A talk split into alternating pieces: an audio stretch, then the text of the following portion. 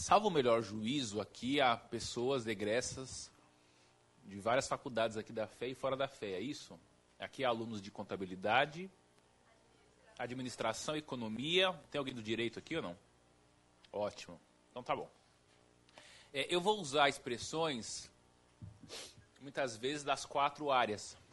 Então eu vou precisar ser um pouco didático, porque pode ser que eu use termos que a outra desconheça. Especialmente é, termos da área do direito que, salvo o melhor juízo, embora vocês tenham algumas disciplinas afetas ao direito, vocês não são propriamente peritos na chamada ciência jurídica. Se tiver alguma dúvida, podem levantar. Isso aqui não é um, levantar a mão e perguntar, não é um monólogo. Tá claro? Se eu bem entendi o espírito daquilo que me pediram, eu estou sendo convocado para falar a vocês um pouco é, dentro é, do contexto de gestão pública sobre a gestão pública que se debruça sobre as coisas é, dos sistemas de justiça, né? Basicamente a gestão, se é que é possível falar né, nisso, uma gestão judiciária, não é? é? E o tema vem a calhar, porque hoje, quando nós tratamos de temas envolvendo o poder judiciário no mundo inteiro, é, a palavra de ordem hoje é a palavra eficiência. Né? Esse é o termo mágico hoje que vem se disseminando sobre as discussões a respeito da, da gestão, da administração da chamada coisa jurisdicional. E o tema é relativamente novo. Vocês são é, mais novos, creio que já nasceram é, no finalzinho dos anos 90, a maioria de vocês, né? Então, não se debruçaram é, sobre um poder judiciário que traz ainda resquícios de bastante ineficiência. É, em, em, certo sentido, o poder judiciário evoluiu muito nesse, nessa matéria, mas ainda é, deixa muito a desejar, não é? especialmente aos olhos de estudantes que abraçaram carreiras é, que são marcadas pela nota da eficiência. Né? Muitos dos senhores serão economistas, é, gestores de empresas, é, contabilistas, e, e, vão lidar com uma realidade empresarial que muitas vezes é incompatível com algumas lentezas, com algumas ineficiências e com alguns burocratismos que são próprios é, à gestão da, da coisa pública, pelo menos do ponto de vista tradicional. Né?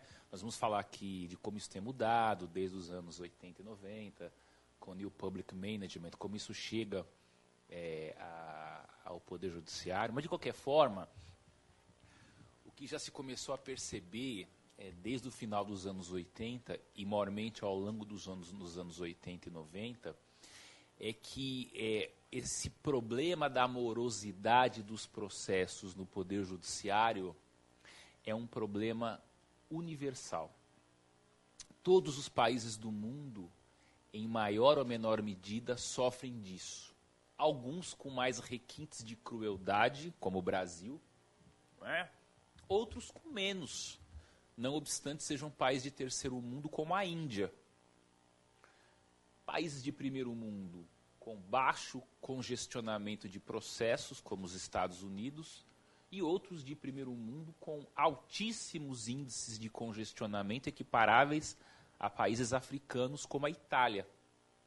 Né? Vejam que interessante. A, a Itália é recordista de condenações por morosidade processual junto à Corte Europeia de Direitos Humanos, que fica sediada numa cidadezinha da Alsácia-Lorena chamada Estrasburgo, né? ali na, na, fronteira da França com a Alemanha. Muito que bom. É, se todos os países, em maior ou menor medida, sofrem deste problema, e isso é um problema muito sério, não só porque isso gera insatisfação do cidadão que é jurisdicionado, do cidadão que, como parte, vai até o Poder Judiciário reclamar que lhe seja concedida uma tutela jurisdicional. Isso também é, influencia no cálculo do risco país. Não é? Eu não sei se vocês sabem, mas essas agências de cálculo de risco é, têm como um é, dos seus é, fatores dentro da equação de cálculo é, o risco judiciário. E basicamente três componentes integram é, esses, esses cálculos quando a gente apura o fator judiciário.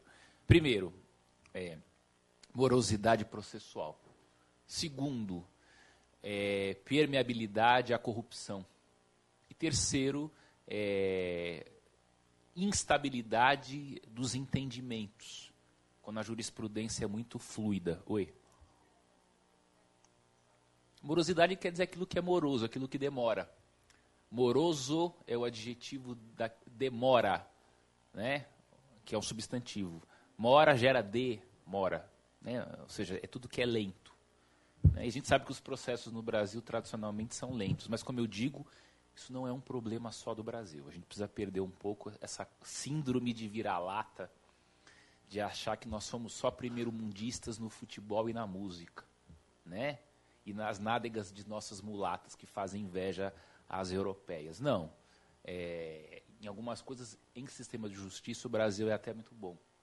Né? Mas de ordinário, sofre de alguns problemas. Se a gente pegar esses três índices, o Brasil ainda tem muitos tribunais permeáveis à corrupção, especialmente tribunais é, do centro-oeste para cima. É onde há maior detecção de problemas de corrupção. Nós temos um problema muito sério no Brasil ainda é, de é, instabilidade de jurisprudência. Basta que vocês vejam o que aconteceu com o Lula no julgamento do Supremo Tribunal Federal o Supremo estava quase para mudar de jurisprudência. Já tinha mudado, né? Vocês devem ter acompanhado, até eu posso falar. O Supremo sempre entendeu que não era necessário o trânsito em julgado para que, ante uma condenação em segunda instância, o acusado já cumprisse imediatamente pena. Não é isso? Aí, lá pelos idos de 2003, o Supremo mudou de opinião, fez uma, uma leitura um pouco mais sintonizada com a jurisprudência da Corte Interamericana de Direitos Humanos, que é sediada em São José da Costa Rica. E agora, recentemente, né, é, resolveu revisar o seu posicionamento, e aí os ministros ficaram numa sinuca de bico. Nós vamos mudar de novo de jurisprudência. E por que essa preocupação com instabilidade? Por que, e por que, que isso entra no cálculo risco de um país? Porque né, um investidor diante é, dessa fluidez de entendimento. Você não sabe se o imposto é devido ou se não é, se você tem determinada encarga trabalhista ou não tem. Quer dizer, isso, isso influencia é, no cálculo, isso influencia na apuração de risco, porque tudo isso gera custo. Né? Você, você precisa ter planejamento para investir seu dinheiro num determinado país. Então, países que mudam muito de jurisprudência, países em que os juízes são muito suscetíveis à corrupção, é, são países em que, em tese, você tem um desestímulo a investimento. Não é? Então, e tanto mais um país que tem muita demora para julgar processo. É, isso é interessante do, é, no, no, modo de produção capitalista. O capitalismo é, tecnológico globalizado, ele explode o grau de litigiosidade. E por uma razão muito simples. Porque a fonte jurídica motora do modo de produção capitalista é o contrato. Né? E a contratação num modo de produção como esse é uma contratação massificada. Quanto mais massificadas as relações contratuais, aumenta o índice, o risco de é, disseminação de litígios. Né? Então, é, vejam que é, a litigiosidade é crônica ao modo capitalista, mas, ao mesmo tempo, o próprio modo capitalista, é, por razões de segurança jurídica, exige que esses litígios sejam resolvidos pelo Poder Judiciário no tempo mais curto possível. Né? Isso é um dos paradoxos é, jurídicos é, do capitalismo. Né? E não vai aqui nenhum juízo positivo ou negativo de valor. Tá claro? Então, isso é um problema mundial. Todos os países do mundo começaram a se atentar que eles também, é, fora do Brasil, dentro do Brasil, na América Latina, na Ásia, na África, na Europa, todos têm problemas de morosidade. Então, obviamente que isso começa a gerar a tendência de esses países se reunirem, de esses países em bloco estabelecerem algumas diretrizes é, continentais ou intercontinentais para resolverem problemas comuns de morosidade processual. Começa a aumentar o intercâmbio de juízes. Cada vez mais os juízes viajam para fora de seu país para participarem de associações internacionais que congregam membros do Poder Judiciário para dialogarem, para dividirem as suas angústias e compartilharem soluções. Qual é o efeito imediato disso? As legislações em matéria processual, para que você, para quem não tem informação, o direito processual é o ramo do direito que regula o trâmite dos processos em juízo. É o que vai definir qual é o prazo para recorrer, como é que o juiz tem que fazer a sentença, quais são é, é, as peças que as, a, a, que as partes têm direito de entregarem ao juiz. É o que regula o trâmite dos processos. Então é óbvio que com essas discussões transnacionais, os sistemas de justiça a estrutura das organizações judiciárias e o direito processual entre os diversos países vão se homogeneizando. Começa a haver uma espécie de padronização de soluções. Ou seja, é uma espécie de globalização é, espontânea dos sistemas de justiça que vão se dando à margem da celebração de tratados internacionais de cooperação entre os países. Né? Ou seja, a gente vive uma espécie de movimento mundial é, de homogeneização das soluções judiciais. Né? É, os juízes estão cada vez mais poliglotas e, e interligados com o que acontece nos outros países. As legislações vão ficando muito parecidas. É óbvio que cada país tem a sua legislação, mas mudando, é, abstraindo aspectos redacionais, as leis vão ficar, em matéria desse sistema de justiça, elas vão ficando muito parecidas.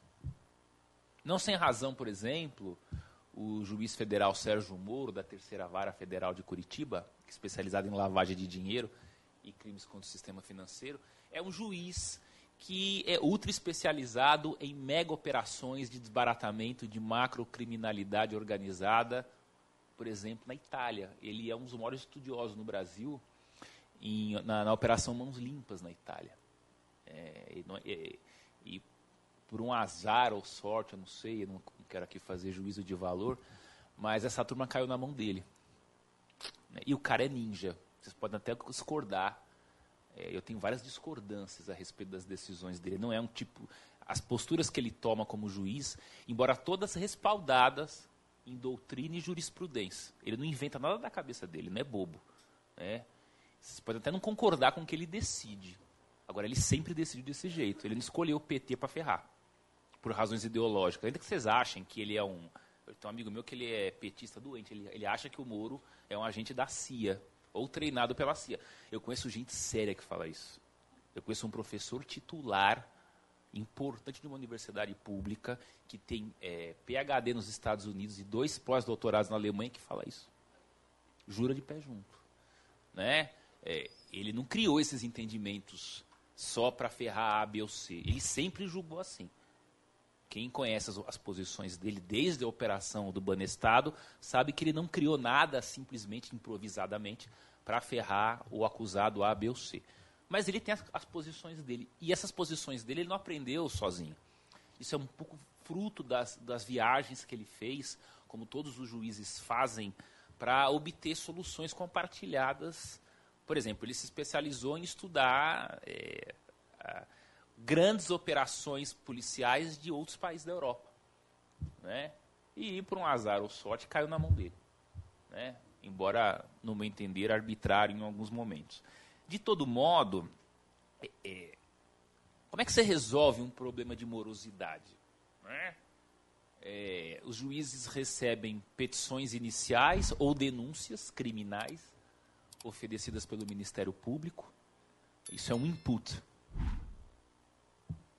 E ele precisa dar uma resposta, geralmente por meio de um ato chamado sentença, que vai julgar a procedência ou não da denúncia ou daquele pedido que um, alguém faz numa petição inicial.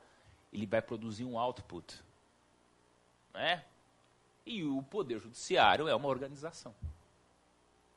Então, é, obviamente que basta você somar A mais B para entender que é, o Poder Judiciário, como uma organização que recebe estímulos e precisa dar respostas, é, precisa lidar com um problema de eficiência. Né? Não só na relação input-output, mas cada vez mais na relação output-goal. Né? São as duas dimensões da noção de eficiência. Pelo menos as duas noções clássicas. Não basta o judiciário se preocupar em sentenciar com a mesma rapidez com que recebe demandas. É preciso saber se o que ele vai produzir vai ser suficiente para o alcance das metas que forem estabelecidas aos juízes. Muitas vezes a meta é você enxugar a vara judicial em que você trabalha. Então, se eu recebo 500 petições iniciais por mês e eu dou 500, petições, eu dou 500 sentenças por mês, é, eu estou equilibrado, mas eu não vou perder gordura. Eu me mantenho é, com o mesmo peso. Né? Então, se a meta é reduzir, eu tenho que sentenciar mais. Então, como é que eu faço isso? Não é? Então, é, o consenso a que foram chegando os, os, os, representantes do judiciário do mundo inteiro é que o judiciário padecia de um déficit de gerencialismo. Né? É, os juízes sempre foram mal gestores, até porque nunca foram preparados para isso. Então, como é que a gente vai agora trabalhar essa relação input-output de processos e uma eventual relação output-goal? É? É, e é óbvio que os estudiosos da área começaram a se cercar é, dos teóricos de gestão de coisa pública que eventualmente poderiam ter uma fórmula mágica para ajudar é, o judiciário com esses problemas de gestão de processos. Né? É, o primeiro documento escrito nesse sentido no mundo surgiu no âmbito da comunidade europeia. Existe um órgão na comunidade europeia chamado Comitê de Ministros. E esse Comitê de Ministros do Conselho da Europa, em 1984, editou uma recomendação, a recomendação número 5. Vocês encontram, vocês colocarem recommendation é, 5, 1984, vocês baixam em PDF essa, essa, essa recomendação. E essa recomendação, pela primeira vez, é, num documento formal escrito, é, ela prescreve aos países membros algumas diretrizes sobre gestão da coisa judiciária, gestão pública do poder judiciário. E diretrizes é, que estavam em sintonia com aquilo que nos Estados Unidos, ao mesmo tempo, é, era desenvolvida por um autor chamado Mark Moore, que é o pai do chamado New Public Management, que foi, é, vamos dizer assim, uma doutrina que propugnava o transplante para a gestão da coisa pública é, dos instrumentos, meios e técnicas é, do mundo corporativo. Esse foi o primeiro documento, documento marco do que veio a se chamar depois de judicial, de é, good judicial governance. O problema de você transplantar uma cultura corporativa de eficiência com mecanismos próprios a um ambiente empresarial para a coisa pública, os problemas são vários. É. Em primeiro lugar, você é, quando fala em poder judiciário, fala de um poder que desempenha uma função essencial do Estado. Né? O que marca o surgimento do Estado moderno? É o monopólio por uma comunidade política organizada dentro de um território com soberania, o monopólio é, das funções de administrar, legiferar e de judicar. Né? Então, é, o ato jurisdicional, em última instância, é um ato de soberania estatal. Né? O que é soberania? Soberania, por definição, é o poder do Estado de decidir e de fazer valer as suas decisões dentro dos limites do seu território. Basicamente, soberania significa isso. Então, o ato, o ato judicante é um ato também de soberania. Ele é uma expressão da soberania do Estado. É, então, é, existe um regime de direito público, muito boa parte dele previsto no texto da Constituição, que de uma certa forma, aparentemente, parece impermeável a ideias que foram gestadas num ambiente empresarial. Né? É, você sabe muito bem que a gestão da coisa pública sempre sofre desse drama. São os engessamentos orçamentários, os engessamentos administrativos é, é, e outros é, é, engessamentos. Né? O próprio regime de direito administrativo é um regime bastante engessado. Basta a gente analisar, por exemplo, como é que se dão os processos de licitação no Brasil regidos pela Lei 8666. É sempre um drama. É, é, o drama de, é o drama de um lado controlar republicanamente os atos do poder e de outro dar a esses atos uma lógica minimamente eficiente, né? Um é uma lógica de engessamento, outro é uma lógica de flexibilização. É...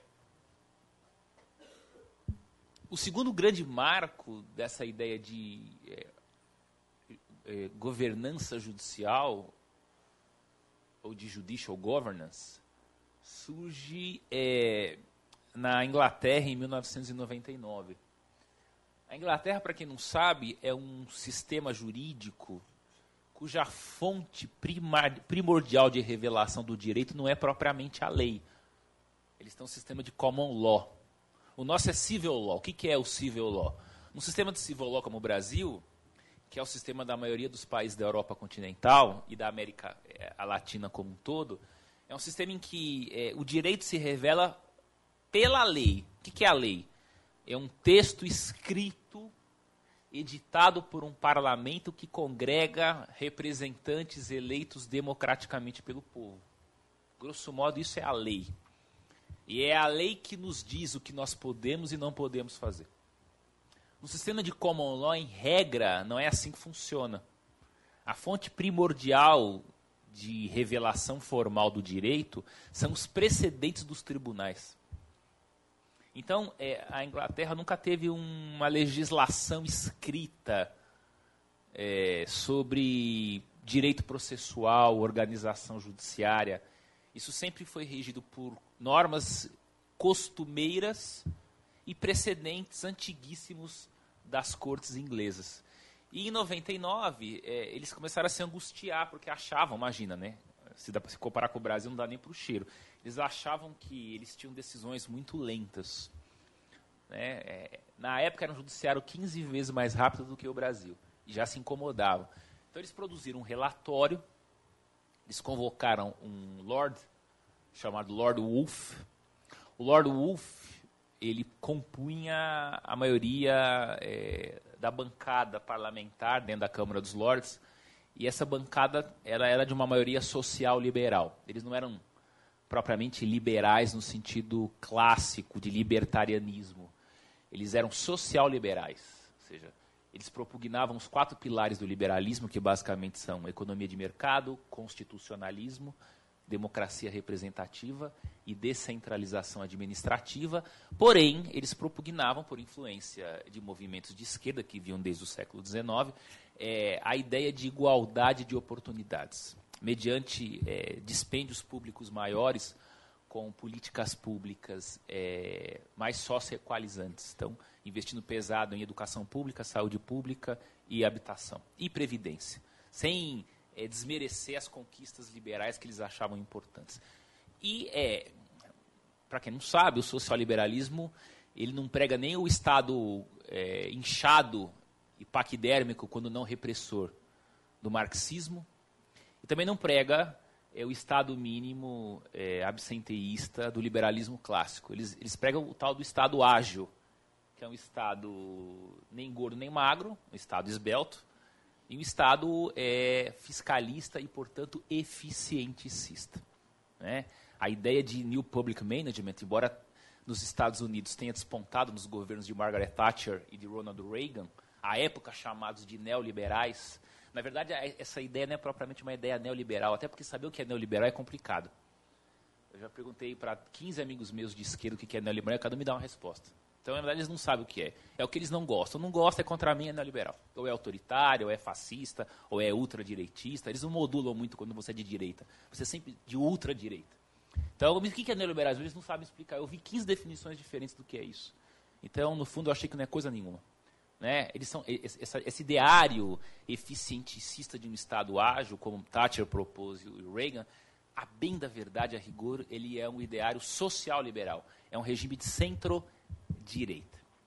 E é, na Inglaterra, a bancada da época era uma bancada preponderantemente social-liberal. E resolvem, pela primeira vez na história da Inglaterra, editar um código, o que eles chamam de Civil Procedure Rules, ou é, as regras ou o código de processo civil.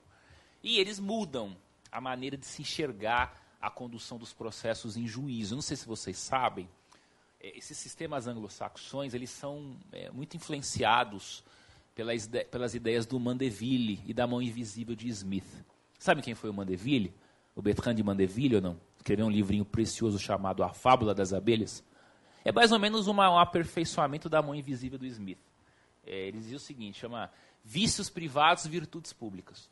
O egoísmo individual das pessoas gera um efeito interessante que todo mundo, todo mundo ganha com o egoísmo é, pulverizado dos indivíduos. Né? Então ele usa a colmeia. A abelha não tem, a, a abelha não é cooperativa por deliberação. A, abelha, a abelha ela é egoísta. Não sei se vocês sabem disso. A abelha trabalha pensando em si própria, até porque ela não pensa. Ela tem um instinto egoístico. Mas a soma dos pequenos egoísmos das abelhas geram a solução coletiva interessante da colmeia. Então ele usa essa figura para tentar justificar é, o, o, o, competitivismo capitalista. Então, quando vocês virem lógica mandeviliana, é isso. É a crença que o mercado tem na lógica absoluta da mão invisível. E os sistemas anglo-saxões desenvolveram no processo judicial, olha que interessante isso, essa ideia mandeviliana, que eles chamam de sistema modelo adversarial. O que, é o modelo adversarial? Você tem lá autor versus réu, um processo. A versus B. Então eles pegam essa lógica mandeviliana e aplicam ao processo, dizendo, olha, o juiz é um convidado de pedra no processo. Ele só olha as partes brigarem. Deixa autor e réu se matarem no processo. Porque quanto mais eles brigam, é, mais elementos de convicção vão despontando nos autos. Então, quanto mais eles brigam, é, mais subsídios o juiz tem para decidir. É, é, crer na competição. Né? Como o lobo é o, lobo é o homem do. É, como o homem é o lobo do homem, então deixa eles se matarem, porque é bom eles se matarem. Desse egoísmo é, duelístico de cada um, o juiz vai sair bem. O problema é que isso tem é, duas fragilidades. A primeira, os processos demoravam muito. Né? o juiz não tinha controle, as partes ficavam batendo boca até cansar. Né? Segundo, é, nem sempre isso funciona. Porque se uma parte tem mais poder econômico que a outra, é, imagina um advogado bom contra um advogado fraco. Um autor rico contra uma, um réu pobre. Né? Essas assimetrias de capacidade para litigar em juízo geram problemas muito sérios no processo. Então os ingleses se convenceram de que era preciso um juiz um pouco mais intervencionista. Não propriamente aquele juiz intervencionista que faz justiça social e é um modelo socialista de juiz. Né? É, mas também não é aquele juiz do liberalismo clássico é, que é o mero convidado de pedra. Um juiz talvez mais gerente, uma espécie de juiz regulador. Um juiz que entra no processo e fixa marcos regulatórios para as partes. Olha, autor, você tem até tal dia para me entregar isso. Ele vai ditando a forma como as partes vão se comportando no processo. E, obviamente, que um juiz inglês é, era um juiz que precisava dar cabo de resolver os processos o mais rápido possível. Né? É, esse juiz começou a ser chamado de managerial judge, né? o juiz gerente. Alguns até falam em judicial CEO, né? um juiz como um CEO um juiz gestor como um Chief Executive Officer dentro do processo. Então, esse juiz teria duas incumbências: é, fazer os processos andarem rápido e gerir os funcionários, os bens que integram é, o quadro é, do Poder Judiciário. O problema desse juiz, que eles perceberam, é que era um juiz sem formação para isso. Né? Os juízes não sabiam fazer os processos andarem mais rápido, eles não sabiam gerir seus funcionários, eles não tinham liderança motivacional, enfim. Isso começou a virar um problema. Na Itália, eles criaram dois cargos.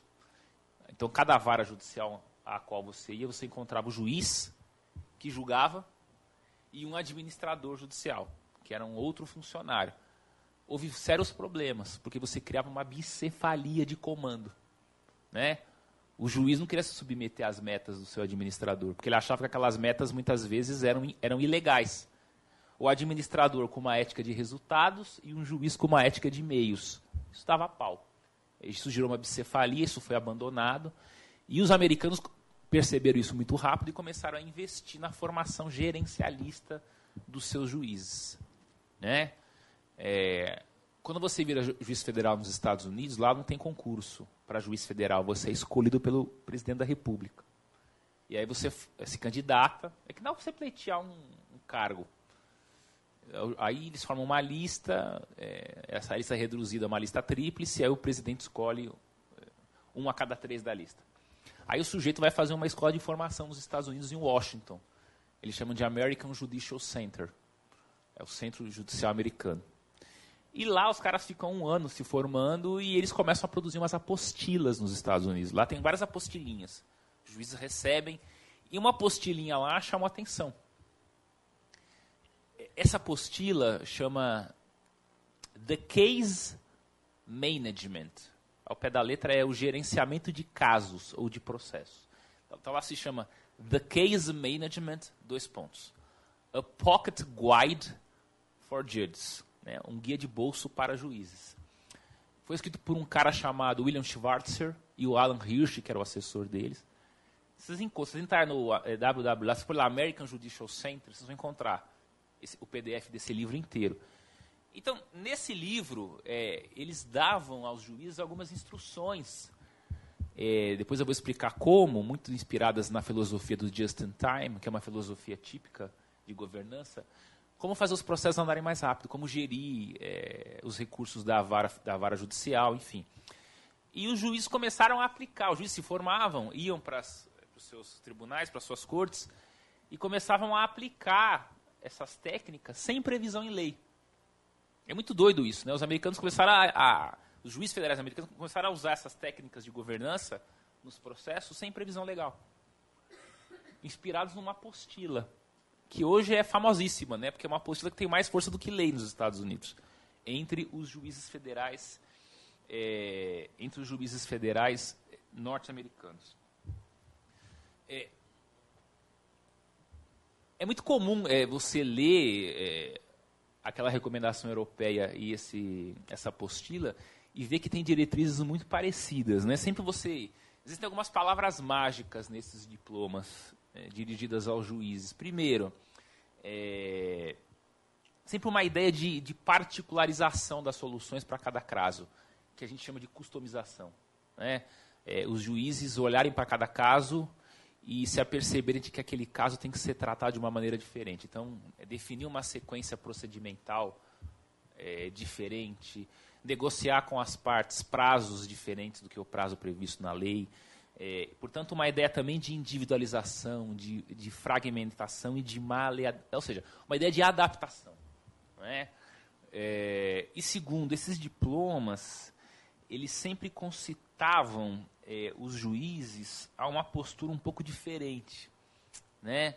É, sempre é, diretrizes no sentido assim, ó, o juiz precisa ser um sujeito muito plástico, precisa ser um cara informal, precisa ser um bom motivador de equipe, precisa ser um cara é, antenado com tecnologia, especialmente com gestão computacional um incentivo muito grande a que os processos fossem virtualizados, os autos, é, estivessem contidos em sistemas inteligentes de softwares, capazes de é, gerar relatórios aos juízes para entenderem onde estão os gargalos de processo, é, ou entenderem quais processos estão há mais tempo sem movimentação, ou darem relatórios típicos de controladoria, que permitam aos juízes traírem peças de gestão. Olha, eu percebo que durante esse mês a gente movimentou 20% de processos a menos. Então, no próximo mês, a gente vai ter que é, movimentar 20% a mais. Então, isso significa que o juiz começa a, se dirigir aos seus servidores, aos seus funcionários, estabelecendo metas para eles. Metas e monitorando o cumprimento dessas metas. Então, precisa ser um juiz que tenha capacidade de gestão computacional. Né? Porque não basta você ter um processo eletrônico. Hoje os processos judiciais são todos eletrônicos. A gente não tem mais autos em papel. Né? Mas entre ter processo em papel e em autos virtualizados, não muda nada. A virtualização em si não torna o processo mais rápido. O que ela permite é, a partir do seu software, gerar ao juiz planilhas que permitam a ele entender é, onde estão os gargalos de processo. Ele consegue entender o desempenho de cada funcionário, qual funcionário está produzindo menos do que o outro. Né? O problema do serviço público é como é que você vai premiar um servidor público no alcance dessas metas. Isso é um problema sério. Porque não tem previsão em lei. Né? É, o regime de direito administrativo no Brasil ele se rege por uma estrita legalidade. O que não está na lei não pode ser feito. Então, como é que você premia um funcionário, você juiz, você fixa uma meta para ele, querido, é o seguinte, esse, esse mês aqui nós vamos fixar uma meta para você. Você vai despachar em 100 processos. Aí ele despacha em 101. Ele cumpriu a meta dele. Mas como é que você premia? Você não pode dar um aumento, uma gratificação em dinheiro, você não pode dar um dia a mais de férias para ele. Então, esse é um problema sério no, na, na órbita pública. É como premiar. Você consegue estabelecer metas e consegue monitorar. Agora, como é que você premia um, um funcionário público é, fora é, dos estritos termos de uma lei? Isso é um desafio. Até por isso que os juízes precisam começar a desenvolver, e cada vez mais desenvolvem, embora no Brasil de maneira muito tímida, desenvolver técnicas de motivação. É, liderança motivacional é um negócio muito complicado no setor público. Né? E outra coisa que começa a acontecer dentro dessa lógica de judicial governance, é, o juiz precisa também ter meta para si próprio. Né? Se ele recebe por mês é, 600 novas demandas, ele tem que, no mínimo, dar por mês sentenças, 600 sentenças. O problema é o seguinte, como é que eu vou dar 600 sentenças sozinho? Eu tenho que fazer cinco audiências por dia, de segunda a quinta. Tenho que receber advogado. Tenho que tirar a dúvida dos meus servidores. Não é? Eu acordo, faço academia, cumpro oito horas de trabalho, tenho namorada, né? Eu vou para o restaurante, vou para o motel, vou curtir a vida.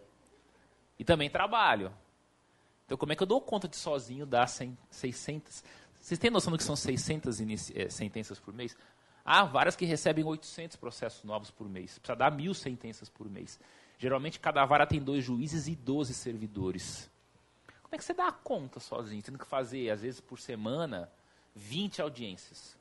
E ainda receber advogado. Ainda tirar dúvida. Ainda responder a relatórios, porque a gente tem vários relatórios. A gente cumpre muitos relatórios, né? Para a corregedoria, para o CNJ. Tem mil documentos de controle a que os, os juízes são submetidos. Como é que você faz mil sentenças sozinhos, sozinho no mês? Você não faz. Mas se não fizer, você explode. Então, como é que você resolve o problema? É simples. Você delega. O que começa a acontecer no Poder Judiciário? Do mundo inteiro.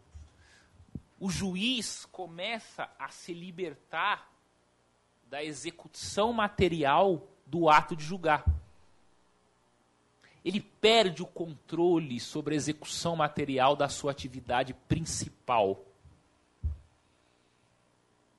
E ele começa a mais migrar de um executor para a figura de um supervisor. Por isso a expressão managerial judge.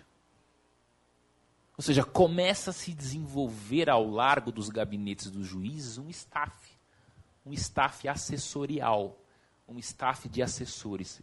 Eu digo sem medo de errar. A justiça moderna, ou a justiça pós-moderna, é uma justiça de assessores.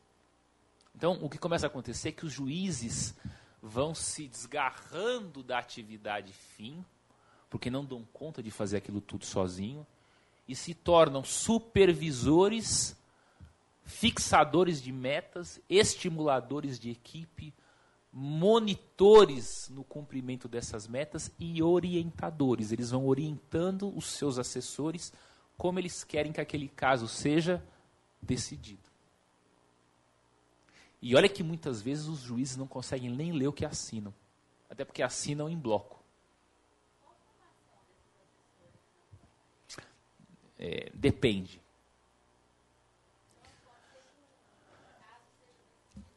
Por exemplo, na justiça. Nós vamos chegar lá. Esse é um problema. Né? É, existe uma frase do Rui Barbosa, segundo a qual justiça tardia é injustiça qualificada. Hoje a gente tem uma outra frase, que é minha. Não é dele. Justiça muito rápida é justiça desqualificada. Esse é o desafio no mundo inteiro. Qual é o ótimo de tempo para decidir? Não é? O que começou a se perceber, esses cinco, falta cinco minutos, é isso? Tá. Começaram a perceber, eu achei que fosse uma nota, ó, você está meia boca assim. O que eu comecei. Homem tem trauma dessas coisas. os homens estão ficando tão frágeis, as mulheres, estão, as mulheres estão se liberando, né? várias conquistas, os homens se sentem sempre avaliados. Vocês nunca perceberam os meninos assim, que eles estão com a namorada, dá um beijo na boca, ou tá transando, tem, parece que é sempre uma plaquinha te dando uma avaliação. Os homens são inseguros, tadinhos, né? Ainda não sabem lidar nesse mundo em que as mulheres estão nos engolindo, para o bem. Não sei se você sabe, hoje em dia tem mais juízas federais no Brasil que juízes homens. É. Nós temos mais servidoras na federal do que servidores. É, e na, na trabalhista já, também isso já é há muito tempo assim. Então já é uma justiça que não precisa tanto do. É, metade do tribunal hoje é mulher. É meio a meio homem, homem desembargadores e desembargadoras. Interessante isso, né? É uma justiça que é, foi mais pioneira na absorção é, da mão de obra feminina, no trato da coisa judicial. É, então vejam que interessante. É, começa a haver um contramovimento, porque essa pressão enorme para produção, uma produção, é uma linha de produção fordista. Hoje o judiciário é isso. O judiciário virou uma fábrica de linha de produção fordista decisória. Os juízes decidem debaciada. E muitas vezes assinam sem ler. Então, como é que eles fazem controle de qualidade? Por amostragem. Você deu. Os seus assessores te minutaram 100 modelos de sentença. Não, mil modelos de sentença num mês. Como é que você lê aquilo tudo? Não lê. Você consegue fazer, quando muito, um controle por amostragem. Ou controles internos entre os funcionários de freio e contrapeso. Um, funcionário minuta, o outro vai e revisa. Ou, coisas, ou o estagiário vai lá, o estagiário é bom de português, faz um, um pente fino na redação, em língua portuguesa. É isso que a, a justiça é essa. Isso é para o bom, isso é para o bem e para o mal. Não é? é... Então, é, é, preciso tomar cuidado. E como é que tem funcionado é, esses sistemas hoje? É assim. É, como é que é a filosofia do just in time? Que hoje é uma filosofia que impregna muito a gestão da coisa judiciária. O que, é o just in time? É muito simples. Você tem uma linha de produção e você recebe uma encomenda. Certo? Você tem que gerar o produto final vai ser o output. Mas tem que atingir um gol, uma meta, porque o cliente quer aquilo em 15 dias. Ele não, a sua linha de produção é feita para fazer aquele produto em 30 dias. O cliente quer em 15, você vai perder o cliente? Então o que, que você começa a fazer? Você começa a flexibilizar é, a, a, o, a, cronologia de cada etapa da linha de produção. Você vai falar para cara, o cara da porquinho, ó, amigão, geralmente você enrosca cinco porcas por dia. Vai ter que começar a enroscar 15, porque esse cliente eu preciso que você enrosque, você enrosque 15. Para chegar lá no final, todo mundo somadinho dá os 15 dias que ele quer. Ou então, é, ó, o cliente que agora não quer em 15, quer em 20. Ó, você não precisa mais agora enroscar 15, enrosca 10, porque isso vai me permitir que em 20 dias eu entregue para aquela, aquela encomenda o produto requisitado. Então, é lógico que o ideal de uma filosofia de just-in-time é que entre o input e o output eu tenha um tempo tendente a zero. É tendente. Né? Na justiça a mesma coisa. começa a entrar a filosofia do just in time. O ideal é que entre a, a demanda que é distribuída lá na, no setor do protocolo e a sentença que eu publico, é, o ideal é um tempo tendente a zero. Não tem tendente a zero porque não tem justiça fast food, né? por mais que queiram. E, ademais, é uma pena que não haja pessoas de psicologia aqui. Tem alguém de psicologia? Então, ademais, existe um problema sério de enviesamento mental, né? de enviesamento cognitivo. O povo de psicologia no Brasil não conhece muito isso, porque isso é muito, é, isso é muito behavioral psychology. Né? Aqui, o Brasil é muito psicanalítico, para bem e para o mal. Né? Aliás, só o Brasil é, é a psicanálise prepondera. O Brasil, a Argentina e a França. Ninguém dá bola para isso. Todo mundo no mundo inteiro é comportamentalista. Né? Não é à toa que os últimos Nobel de Economia são todos psicólogos. Vocês viram o último, Richard Thaler? É, é um, é, ele é um estudioso de psicologia comportamental cognitiva aplicada a decisões econômicas. Antes dele, aquele cara famoso, Daniel Kahneman. Né? Os psicólogos estão dominando a economia, porque eles entenderam o negócio o seguinte: é, tem o pensar rápido, pensar devagar. Quanto mais você tem pressão para decidir rápido, mais atalho mental você gera. E atalho mental gera economia de glicose. O problema disso é que você simplifica as decisões. Então você tem decisões subótimas. Isso é um problema sério no Poder Judiciário, um judiciário que se, que se pretenda gerencializado. Quanto mais pressão para decidir rápido, o instinto é natural. É você criar atalhos cognitivos. E quando você cria atalho cognitivo, você tende a simplificar a solução. Porque você tende a eliminar informação relevante. O cérebro vai é, dissipando informação relevante para minimizar o número de informações para o cérebro processar o mais rápido possível. Ou seja, isso comprova que decisão rápida é decisão desqualificada. Então, ao mesmo tempo que o judiciário aumenta a sua produtividade, cai virulentamente a qualidade das suas decisões. Né? Sem contar com outro problema. É, o processo não é do juiz. O processo não é um método. O processo na justiça é uma garantia do jurisdicionado. A lei fixa um procedimento que o juiz tem que seguir. Porque este procedimento o manieta, o ingessa, para que ele não cometa práticas arbitrárias. Não é sem razão que o processo é previsto na Constituição, lá naquele rol de garantias individuais do cidadão, que são garantias do cidadão contra o Estado. Né? Ou seja, o processo ele tem um caráter contra-arbitrário, contra-arbitrário e contra-jurisdicional.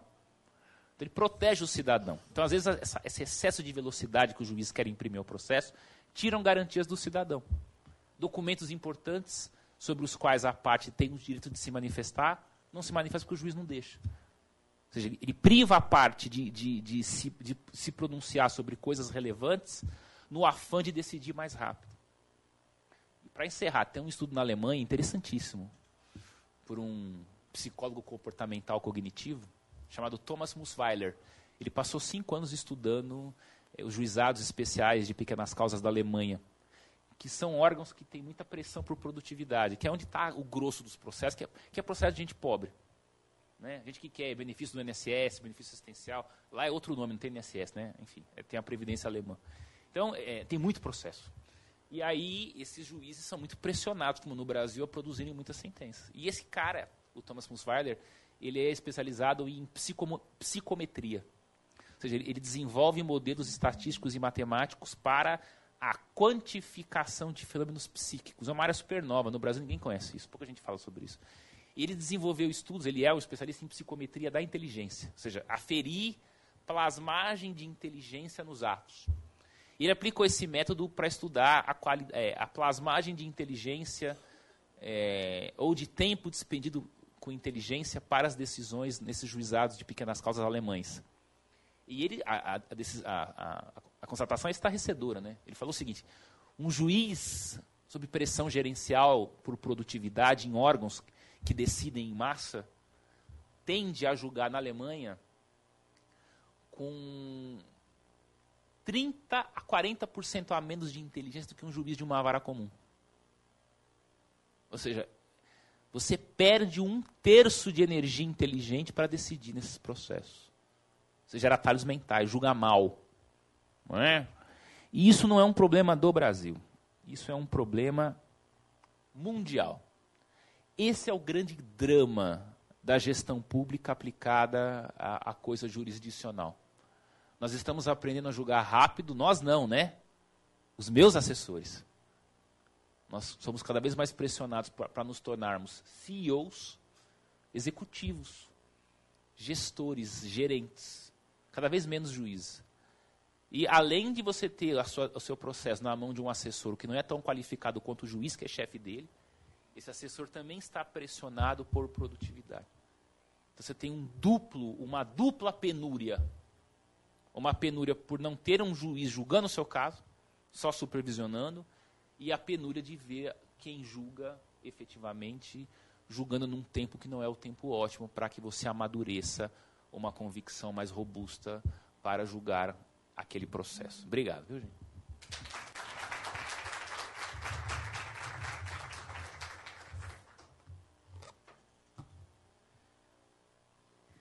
Bom, muito obrigada, Vossa Excelência.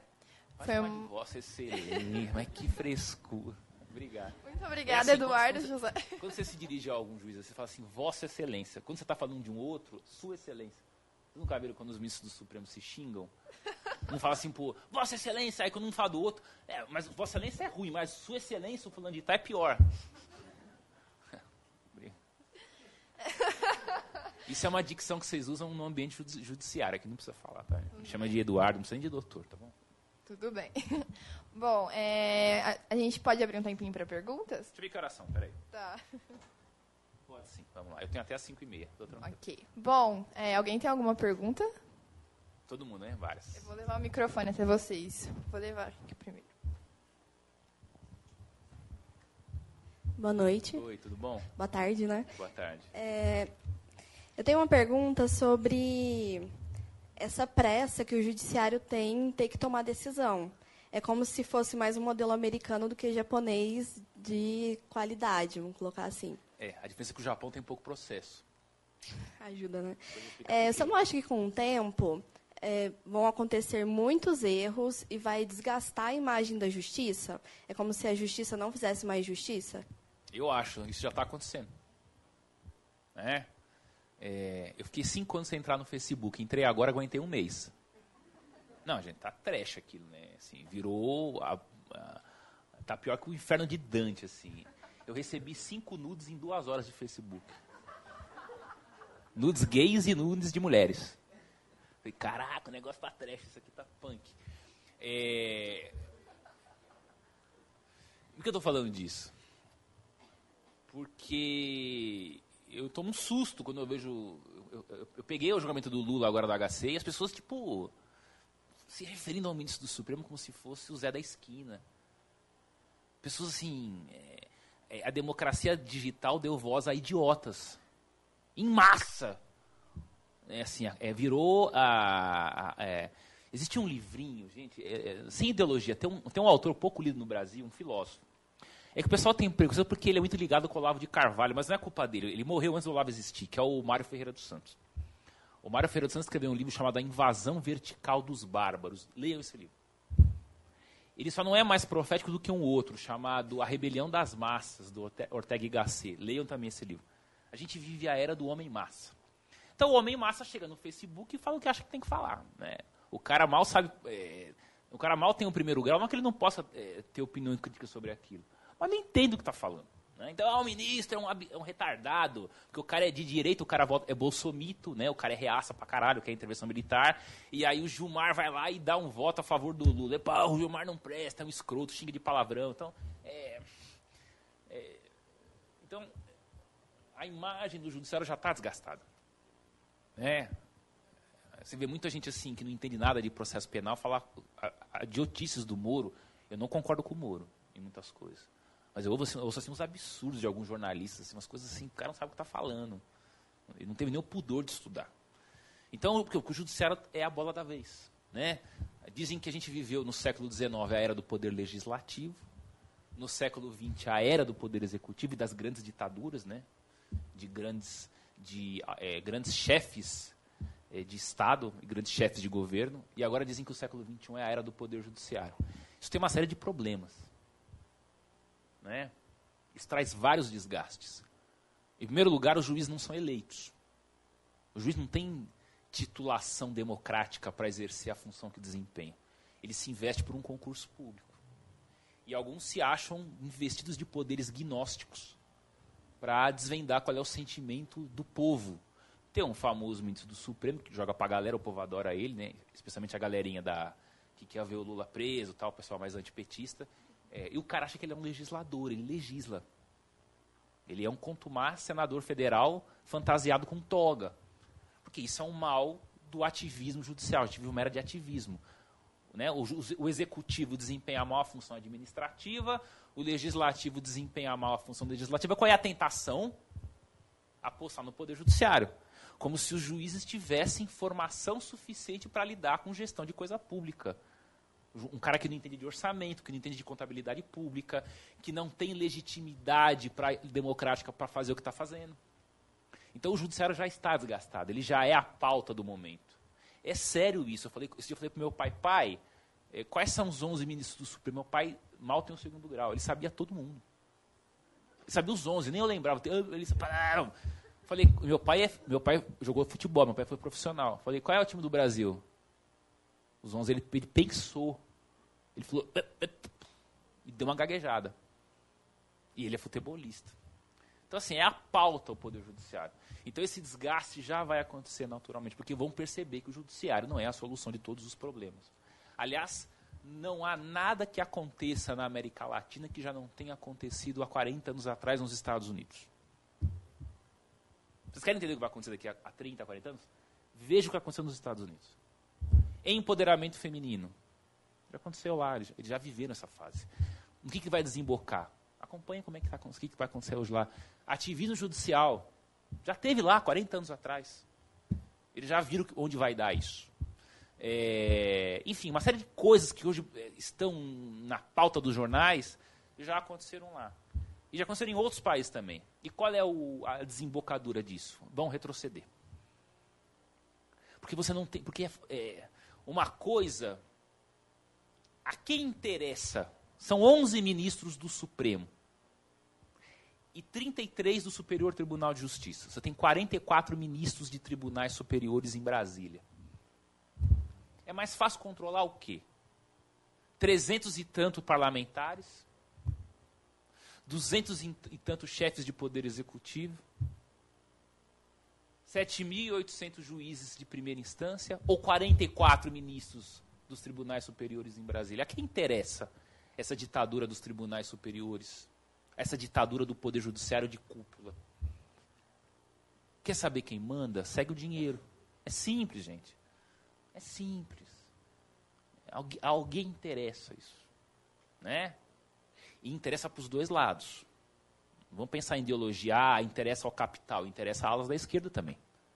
Porque uma série de conquistas da New Left só foram possíveis porque o judiciário, rasgando o texto da Constituição, implementou. É, foi um judiciário ativista, sintonizado com pautas da nova esquerda, como união afetiva, como aborto, que logo logo é uma questão de tempo o aborto. O judiciário está em vias de descriminalizar o aborto, ao, rasgando o Código Penal. Não estou aqui discutindo se tem que ter aborto ou não, mas a esfera para debater não é uma, a canetada de um ministro do Supremo. Isso, é, isso é, uma, é um âmbito de discussão muito mais amplo. Isso é uma questão que se discute no parlamento. Então, isso já aconteceu nos Estados Unidos e eles se cansaram. Esse vai ser o fim. Os juízes, uma hora, vão começar a sofrer mordaça, porque os juízes estão descontrolados. Então, existe um problema sério. Além de falta de legitimidade democrática para fazer o que fazem, isso é um problema sério na justiça. É, existe a rapidez que gera má qualidade de decisões. Você quer ver um problema sério que a justiça tem hoje? É assim. Você é juiz num pequeno município, uma comarca. Aí o Ministério Público resolve entrar com uma ação porque aquele prefeito não tem desenvolvido bem uma política pública de educação. Existe um déficit de 400 cadeiras para alunos. Então, tem mais aluno ensino fundamental do que escola para receber. Tá claro? E aí o promotor ajuiza uma ação para que o judiciário é, compila o, o, poder executivo municipal a sabe-se lá com que dinheiro E dinheiro vira um detalhe nessas horas. Né? Esse povo acha que existe almoço de graça, que dinheiro brota. Não é? Todo dinheiro tem um preço. Direito custa. Não é? E nós vivemos num meio de recursos finitos. É mais necessidade do que bens para satisfazer. Não é isso que vocês aprendem na economia? É? Então, a gente tem um problema sério aí. Direito custa. E aí o sujeito vai, ó, oh, agora vai ter 400 vagas para as crianças. Tá bom. O juiz condena a prefeitura a fazer, aí fixa um prazo cabalístico lá, dois anos, atrasou multa de um bilhão por mês. Quem vai pagar a multa de um bilhão não é o prefeito, é a prefeitura. E aí a prefeitura simplesmente fecha o seu orçamento. Ela fala, olha, eu vou ter que gastar um orçamento de dois anos inteiro para cumprir a decisão judicial. Vai faltar seringa, vai faltar esparadrapo, vai faltar pagar os servidores públicos, vai faltar dinheiro para fechar a previdência dos servidores municipais aposentados, vai faltar dinheiro é, para pagar a remuneração dos professores, vai faltar dinheiro é, para políticas ambientais, vai faltar dinheiro para tudo. Só para cumprir a decisão do juiz. Isso acontece todos os dias. E qual é o critério que o promotor de justiça usou para escolher a educação e não escolher, por exemplo, habitação? que é um problema também sério no município. É uma decisão totalmente aleatória. Totalmente aleatória. Às vezes o promotor é assim, ah, meu pai foi professor. Todos merecem a educação. Mas ela é uma pasta de tantas. Então, ah, meu pai foi professor. Então ele se sensibilizou com a falta de vagas. Só que ele esqueceu que também tem que comprar esparadrapo, cibalena, é, é, seringa, agulha, né? As pessoas vão ter escola, mas vão morrer de dengue, de tifo, de gripe. Então, é, isso é um problema sério no Brasil. Essa interferência do judiciário vai, vai, de, vai desgastando, vai expondo a imagem do juiz é, na imprensa e na opinião pública e vai cada vez mais mostrando que o juiz não tem tanto preparo assim. O que é um problema sério, a gente gasta tanto de tanta massa cinzenta para discutir formas que o judiciário tem para resolver políticas públicas, problemas sociais, a gente não discute, por exemplo, como a gente vai repensar o sistema eleitoral e a forma de deliberação das decisões nos poderes legislativos.